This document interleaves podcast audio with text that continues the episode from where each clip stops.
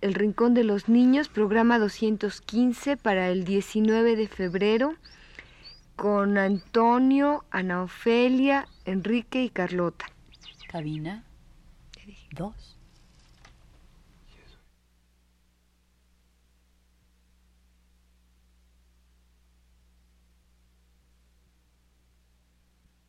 Radio Universidad presenta El Rincón de los Niños, un programa de Rocío Sanz.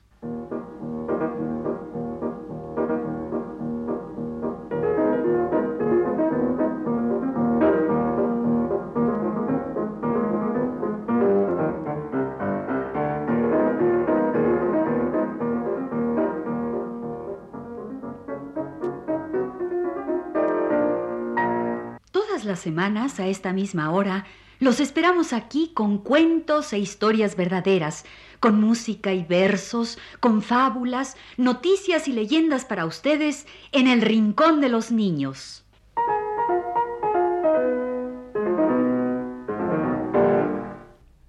Hoy vamos a hablar sobre mm, los vampiros. ¡Ay, no! No, vampiros, Drácula, vampiros, no. No, no, no. Hoy vamos a hablar sobre los murciélagos vampiros, que son otra cosa. Sí, porque ya le dedicamos un programa al orden de los quirópteros, o sea, a los murciélagos, pero no nos alcanzó el tiempo para hablar de los murciélagos vampiros. ¡Ay! Vampiros, Drácula, Frankenstein. ¡Ay, el hombre lobo! ¡No, no! ¡No! Tú estás confundiendo la realidad con la fantasía. Y además tienes tu fantasía toda confusa. Drácula es el único vampiro de la leyenda. Frankenstein y el lobo humano no son leyendas de vampiros. Leyendas. ¿Entiendes? Y aquí vamos a hablar de la realidad científica de los murciélagos vampiros. Ah. Pero son vampiros, chupan sangre. Pero no son seres humanos con alas de murciélago que andan por ahí chupando al prójimo. Esas son leyendas. ¿Leyendas, vampiros? ¡Ay, no! Ay, mira, bueno, Carlota, si te da tanto miedo, vete a tu casa a temblar y Enrique y yo haremos solos el programa. No, no, no, no, espérense. Prefiero quedarme y aprender de una vez por todas la realidad científica de los. Bueno, de esos, para que se me quite el miedo. Muy bien. Es la ignorancia la que te produce tanto miedo. Así es. Mejor, haciendo el programa con nosotros, te enteras de todo lo referente a los murciélagos vampiros y así ya no andarás confundiendo la fantasía con la realidad. Sí, sale. Hablaremos sobre los murciélagos vampiros. En un programa anterior dijimos que hay murciélagos insectívoros, Que se alimentan de insectos, frugívoros, que se alimentan de frutos, carnívoros que se alimentan de carne en forma de mamíferos pequeños, y omnívoros. que se alimentan de carne y vegetales. Sí. También dijimos que hay murciélagos comedores de néctar. Chupan néctar como las mariposas.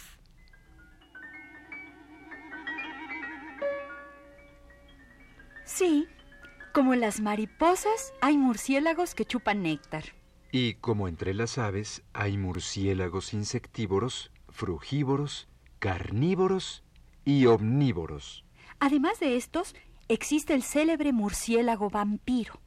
Este se alimenta de la sangre de otros mamíferos. El murciélago vampiro existe solo en el continente americano. Y lo curioso es que fueron los europeos los que le dieron el nombre de vampiro porque al llegar al continente americano se toparon con un animal de costumbres similares a un ser legendario que ellos, los europeos, habían inventado mucho antes. Así es que el pobre murciélago americano ni siquiera sabía que era vampiro. Pues no. Las leyendas de vampiros fueron inventadas en Europa mucho antes del descubrimiento de América. Y lo chistoso es que allá ni siquiera hay murciélagos que se alimenten de sangre. Pero coincidió la leyenda con las costumbres del murciélago comedor de sangre de América, y los europeos le llamaron entonces murciélago vampiro.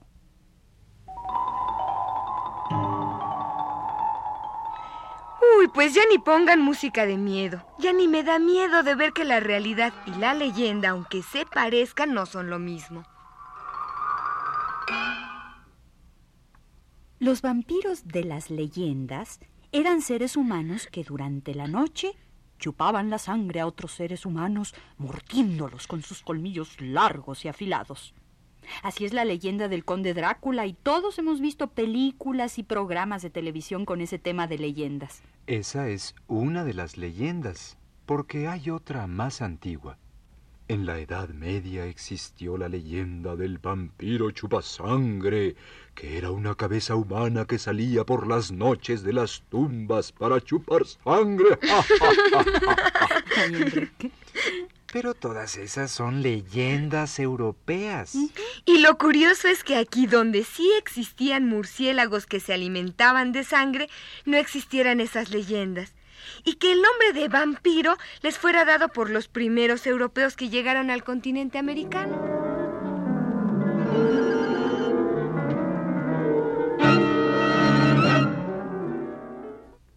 Bueno, pero dejemos la leyenda para hablar del murciélago que sí existe, el murciélago vampiro. Es de hábitos nocturnos, como todos los murciélagos.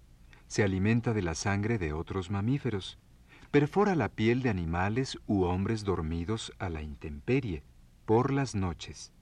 Perfora la piel con sus incisivos, que son los dientes de enfrente, no con los colmillos. La saliva de estos murciélagos posee un anticoagulante, o sea, una sustancia que impide que se coagule la sangre, de suerte que la sangre mana constantemente de la herida y entonces el murciélago la lame, como lo haría un perro. Y el peligro está en el anticoagulante, que puede producir hemorragias graves. Pero el verdadero peligro está en que el vampiro puede transmitir la rabia. Oigan, pero también pueden transmitir la rabia a los perros y los gatos, no solo los vampiros. Pero hay una diferencia.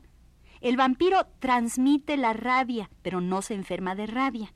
En cambio, los perros y los gatos, además de transmitirla, se enferman de rabia, que es mortal. Por eso es imprescindible vacunar a los perros y los gatos propios y evitar el contacto con animales desconocidos que no se sabe si están vacunados o no. Bueno, si dormimos a la intemperie en una región donde viven murciélagos vampiros, es difícil evitar el contacto. Pero sí podemos vacunar a nuestros animales propios contra la rabia.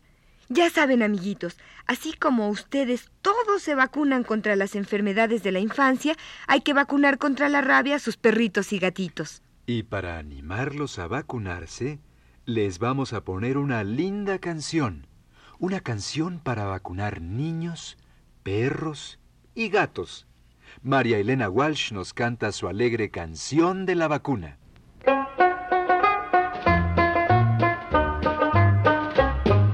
Había una vez un bru, un brujito que en Gulubú a toda la población embrujaba sin ton ni son. Pero un día llegó el doctor manejando un cuatrimotor. ¿Y saben lo que pasó? ¿Y saben lo que pasó?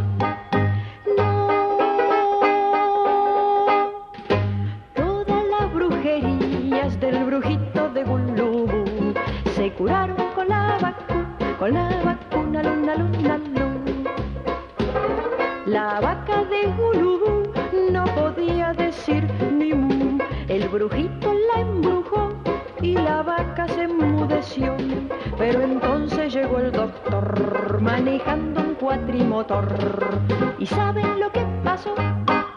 ¿Y saben lo que pasó? No. Todas las brujerías del brujito de Gulubú se curaron con la vacuna, con la vacuna, luna, luna, luna.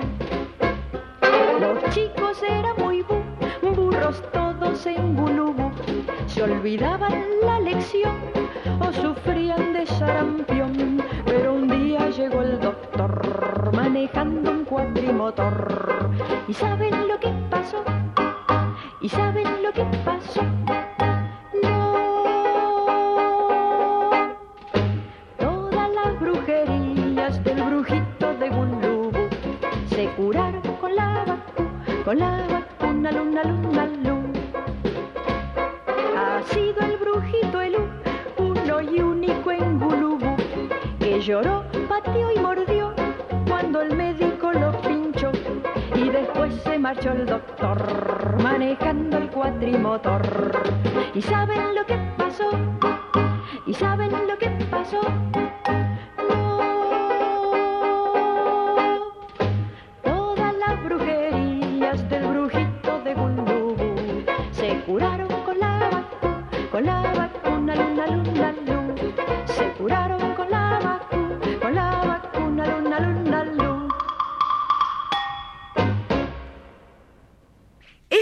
Una canción para que los niños lleven sus perros y gatos a vacunarse contra la rabia. Porque ese es el verdadero peligro de los murciélagos vampiros. La mordedura en sí no es tan grave, pero sí lo es que sean transmisores de la rabia. ¿Por qué dices que la mordedura no es tan grave? Imagínate que te claven tamaños incisivos para lamerte la sangre. Un gran mordisco. Bueno, es que tú sigues pensando en Drácula y sus colmillotes. Pero el murciélago vampiro es pequeño. Mide entre 10 y 20 centímetros. Pero aún una pequeñísima mordedura puede transmitir el virus de la rabia. Y ahí está el peligro. Otra enfermedad asociada con los murciélagos es la histoplasmosis o mal del minero. Esta enfermedad se llama así porque son los mineros los que la padecen más frecuentemente. La histoplasmosis es producida por un hongo que se cría en el guano o excremento de los murciélagos. Un momento. De todo le han de echar la culpa a los pobres murciélagos. Yo sé que el hongo de la histoplasmosis también se cría en el excremento de gallinas y palomas. Sí es cierto, Carlota. El hongo que produce la histoplasmosis se encuentra en el excremento de gallinas, palomas y murciélagos.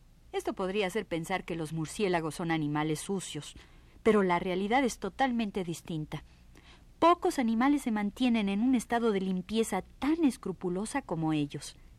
Se bañan como lo hacen los gatos, y la gente que los ha observado siempre nota la pulcritud y brillantez de su pelo, y se limpian todititos hasta las alas.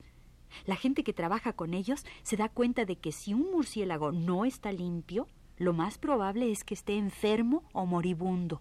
Los murciélagos sanos siempre se mantienen muy limpios. ¿Ya ven? ¿Ya ven? Solo porque un animal nos parece feo, no le vamos a achacar que sea sucio, peligroso, horrendo. Mira, y tú eras la que al principio del programa no querías ni hablar de los murciélagos vampiros. Bueno, pero es que al enterarme de la realidad de las cosas se me quitaron todos los miedos. Es más, vamos a poner aquí la canción de las víboras y los alacranes, que todo el mundo les tiene miedo y asco, cuando todo lo que hay que tener es cuidado. Para ustedes, la canción de Las víboras y los alacranes de Rocío Sanz con los hermanos Rincón. Las víboras y los alacranes, las arañas y el cien pies van y vienen dando vueltas en el baile del revés. Las víboras y los alacranes, las arañas y el cien pies, animales peligrosos, no te acerques nada más, míralos bien, ellos no tienen la culpa, pero peligrosos son, por eso es que nadie nunca les ha hecho una canción, pero ahora les cantamos este baile del revés a las víboras y los alacranes, las arañas y el cien pies. Las arañas se estrenaron muchos guantes de organdí. El cien pies se puso botas para verse más gentil. Las víboras no tienen ni patas, el cien pies se las prestó y ahora bailan todos juntos al de esta canción. Las víboras y los alacranes, las arañas y el cien pies celebraron todos juntos este baile peligroso del revés. Ellos no tienen la culpa, pero peligrosos son, por eso es que nadie nunca les ha hecho una canción. Pero ahora les cantamos este baile del revés a las víboras y los alacranes, las arañas y el cien pies. Las arañas se estrenaron muchos guantes de organdí, el cien pies se puso botas para verse más gentil. Las víboras no tienen ni patas, el cien pies se las prestó y ahora bailan todos juntos al compás de esta canción. Las víboras y los alacranes, las arañas y el cien pies celebraron todos juntos este baile peligroso del revés. Las víboras y los alacranes, las arañas y el cien pies. Animales a los que, como al murciélago vampiro, todo el mundo teme y odia. Un momento. No todo el mundo. Los científicos, por supuesto, y la gente bien informada no se andan con esos miedos y ascos. Solo la gente ignorante o mal informada. Y hay otra cosa. Precisamente por ignorancia se decide exterminar a ciertos animales. Esto es más peligroso que el daño que los animales podrían causar, porque al exterminar a un animal, cualquiera que sea, se destruye el equilibrio ecológico, se rompe el ciclo natural y esto a la larga produce verdaderos desastres. Lo que puede hacerse es prevenir, vacunar, investigar remedios, no exterminar animales. Pero volvamos, volvamos a los murciélagos. Ya sabemos que en el rincón de los niños no vamos a exterminar animales por ignorancia o crueldad. Y yo que tanto miedo tenía de los murciélagos vampiros, ahora quiero saber más de ellos y de los otros murciélagos. ¿Y sabes por qué quieres saber más? ¿Por qué? Porque son más parientes tuyos que tu propio gato. ¿Qué qué? Pues sí, los quirópteros, que son los murciélagos, son el orden más relacionado con el grupo al que pertenece el hombre, los primates. ¿Quieres decir que yo tengo más relación con un murciélago que, digamos, con un gato? Biológicamente, sí. Se asemejan mucho los quirópteros, que son los murciélagos, con los primates, que es el grupo a que pertenece el hombre. Sí es cierto, fíjate. Los murciélagos tienen un pulgar oponible a los demás dedos, como nosotros. También tienen un par de glándulas mamarias en posición axilar. No entiendo qué es eso de glándulas mamarias. Bueno, mira, son senos o chichitas para dar de mamar a sus hijitos. Pero las vacas también tienen, y no hemos dicho que por eso se asemejen al hombre. Es que el murciélago, o más bien las murciélagas, tienen sus chichitas en posición axilar, esto es, a la altura de las axilas, como nosotros. Y le dan de mamar a sus murciélaguitos. ¡Qué lindo! Oigan, ¿cuántos murciélagos le nacen a mamá murciélago? Una sola cría a la vez. Y también en eso se parecen al hombre. Por lo regular tienen una sola cría al año. Una vez al año nace un murciélaguito.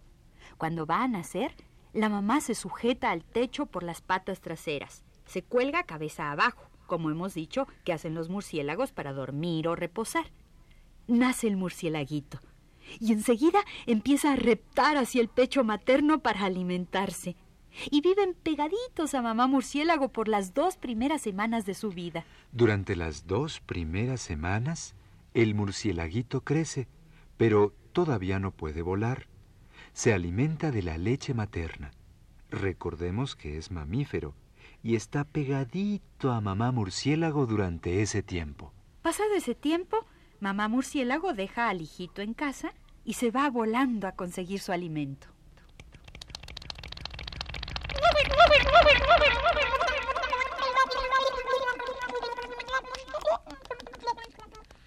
Pero regresa. Ya algo crecido el hijito, mamá murciélago puede salir por las noches a alimentarse, pero regresa y sigue criando al hijito hasta que éste cumple unas tres semanas. Entonces el murciélaguito aprende a volar y al rato ya puede salir solo para alimentarse.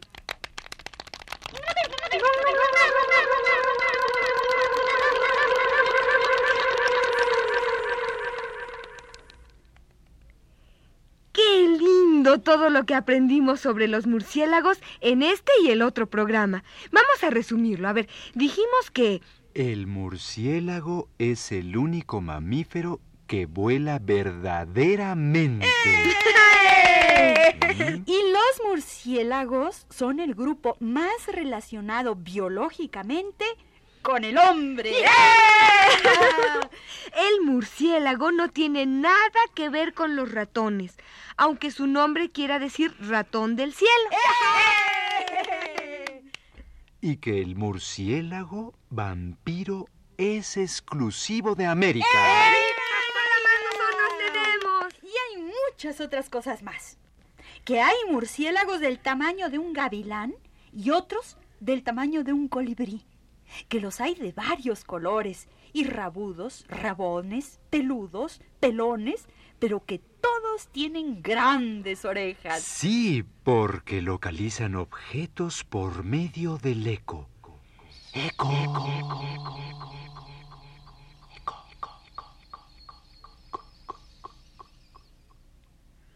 Dijimos que los murciélagos se alimentan de lo mismo que las aves, pero que no hay competencia por el alimento, porque las aves comen de día y todos los murciélagos son de hábitos nocturnos.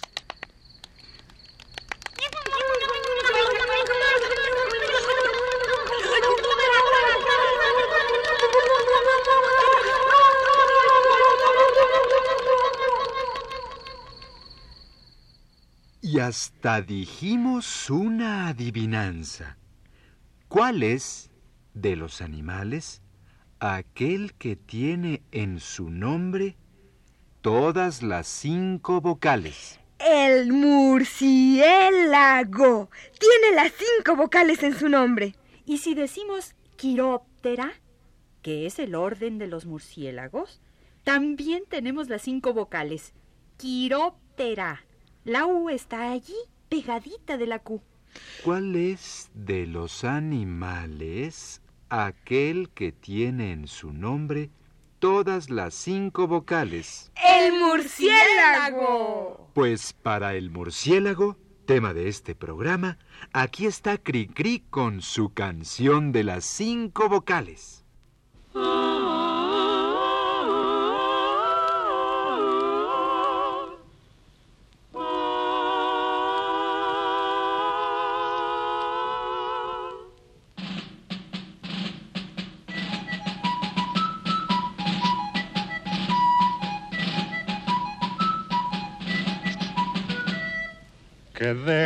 Toditos los libros abiertos. Ha sido la orden que dio el general. Que todos los niños estén muy atentos. Las cinco vocales van a desfilar. Primero verás que pasa la A con sus dos patitas muy abiertas al marchar. Ahí viene la E, alzando los pies. El palo de en medio es más chico, como ves, aquí está la I, la sigue la O. Una es flaca y otra gorda porque ya comió y luego hasta atrás llegó la U como la cuerda con que siempre saltas tú.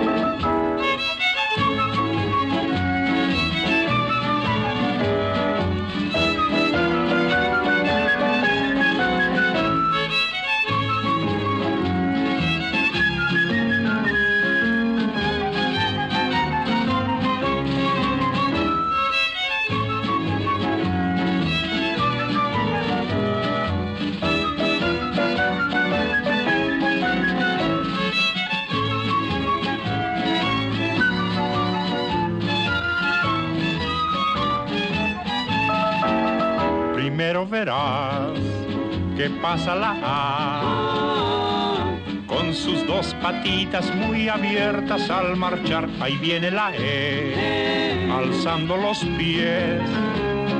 El palo de en medio es más chico, como ves. Aquí está la I, la sigue la O. Una es flaca y otra gorda porque ya comió y luego hasta atrás llegó la U como la cuerda con que siempre saltas tú.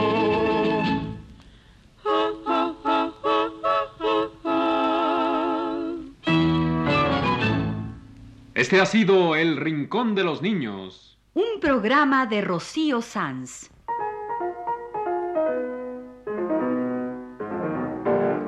Asistente de producción, Leonardo Velázquez.